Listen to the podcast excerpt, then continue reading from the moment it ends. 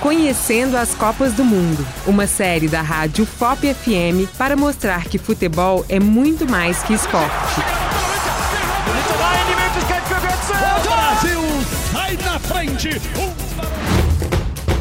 Olá, ouvinte. Aqui é o Matheus Renovato, estudante de jornalismo da UFOP. E quem me acompanha é o professor Eber de Paula, da Escola de Educação Física da Universidade. Neste terceiro episódio da série, vamos falar sobre corrupção na FIFA e como ela influencia nas escolhas dos países sedes da Copa do Mundo. Bem-vindo novamente, professor Eber.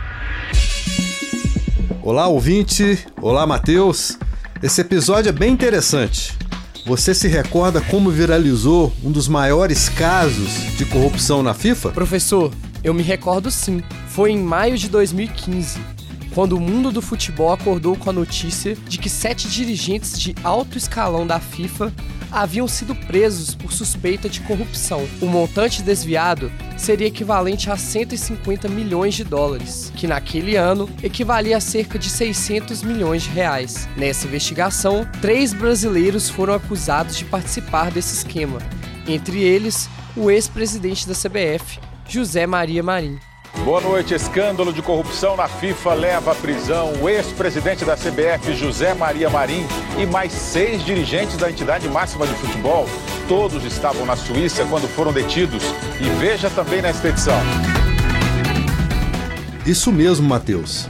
A denúncia ainda afirmava que de 1991 até 2015, as autoridades da FIFA se envolveram em vários crimes, como fraudes, subornos e lavagem de dinheiro. A justiça alegou na época que duas gerações de dirigentes utilizaram suas posições para fazer parcerias com executivos de marketing esportivo que impediam outros de ter acesso a contratos e mantinham os negócios para eles por meio de pagamentos de propinas.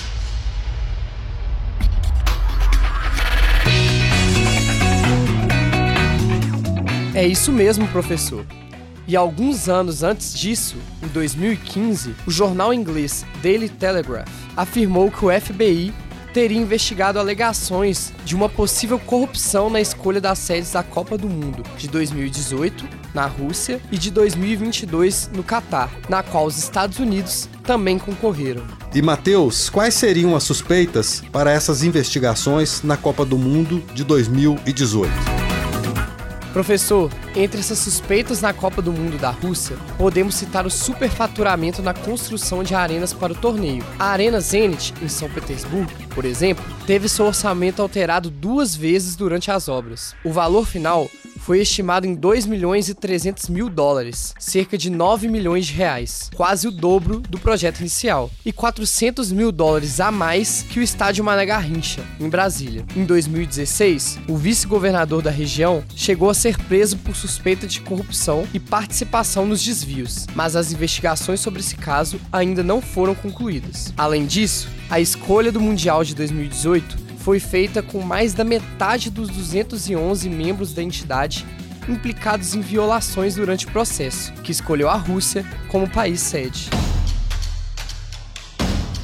Para você que nos acompanha, sou Matheus Renovato e estou na companhia do professor Eber de Paula, da Escola de Educação Física. Este é o terceiro episódio da série Conhecendo as Copas do Mundo, uma série da Rádio FOP FM para mostrar que futebol é muito mais que um esporte. E sobre a Copa do Mundo no Catar, existe uma denúncia concreta? Sim, professor. Em junho de 2017, o ex-jogador da seleção francesa e ex-presidente da UEFA, União Europeia de Futebol, Michel Platini, foi preso por suposta corrupção que envolvia a Copa do Catar em 2022. De acordo com a revista francesa France Football, o Qatar gastou grandes quantias para comprar os votos necessários junto ao comitê executivo da FIFA para conseguir organizar o Mundial. Em 2 de dezembro de 2010, o país venceu por 14 votos a 8 os Estados Unidos. Apesar de todos esses escândalos, não chegou a ser cogitado o cancelamento da Copa do Mundo no Catar em 2022, Matheus? Não, professor. Apesar de todos esses escândalos, o único momento que se cogitou um cancelamento das Copas foi quando começou a pandemia de Covid-19 em 2020. Porém, devido à agilidade dos cientistas em criar uma vacina segura para a população mundial, a Copa do Mundo foi mantida no Catar em 2022. Ah, sim, Matheus. A partir desse caso de corrupção, a FIFA criou alguma medida para evitar a compra de votos na escolha dos países sedes da Copa? Mais ou menos, professor. Em 2018, o The New York Times noticiou que a nova administração da FIFA emitiu um alerta para todas as 211 federações que fazem parte da entidade sobre possíveis manipulações na escolha da sede da Copa do Mundo de 2026. Na época, a candidatura de Marrocos como sede levantou possibilidades de fraude, o que fez a FIFA emitir uma carta da Secretaria-Geral para que as federações não aceitassem qualquer oferta de apoio técnico ou ao desenvolvimento do esporte no país, como eles disseram que pudesse afetar indevidamente a integridade do processo seletivo. A Copa de 2026 também será a primeira a ter o novo formato aprovado em 2017, com 48 seleções. Professor, o ex-presidente da FIFA, Joseph Blatter, concedeu entrevista ao jornal suíço Tags Zeiger, publicada recentemente nela. O dirigente, suspenso do futebol, declarou que a escolha do Catar como país sede da Copa do Mundo de 2022 foi um erro. Essa declaração tem relação com a corrupção na FIFA?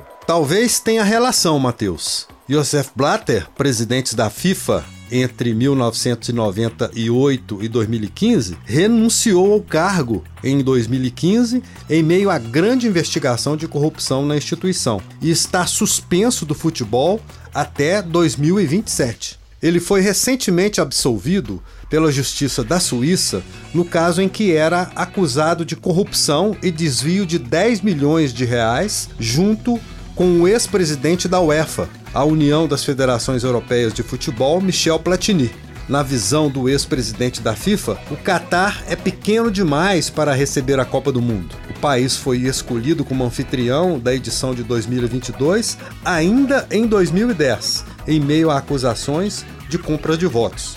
Segundo Blatter, o Catar é um país pequeno demais para receber o campeonato mundial. Acontece que foi o próprio Blatter que tomou essa decisão e o Catar não aumentou nem diminuiu de lá para cá. Professor, você já viu a série Jogo da Corrupção, que conta a história política da FIFA? Bem interessante, Matheus.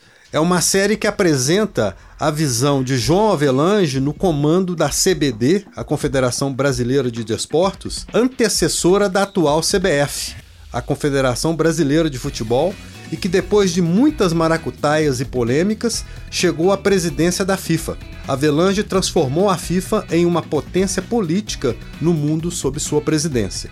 A estética dos anos 70, que remete aos tempos de ditadura no Brasil, é muito bem feita. Além disso, as atuações estão muito boas. Albano Jerônimo, que é um ator português, faz o personagem de João Avelange, faz uma boa interpretação do poderoso dirigente com sua fisicalidade que mostra como funcionava a estrutura de poder. Vale a pena assistir.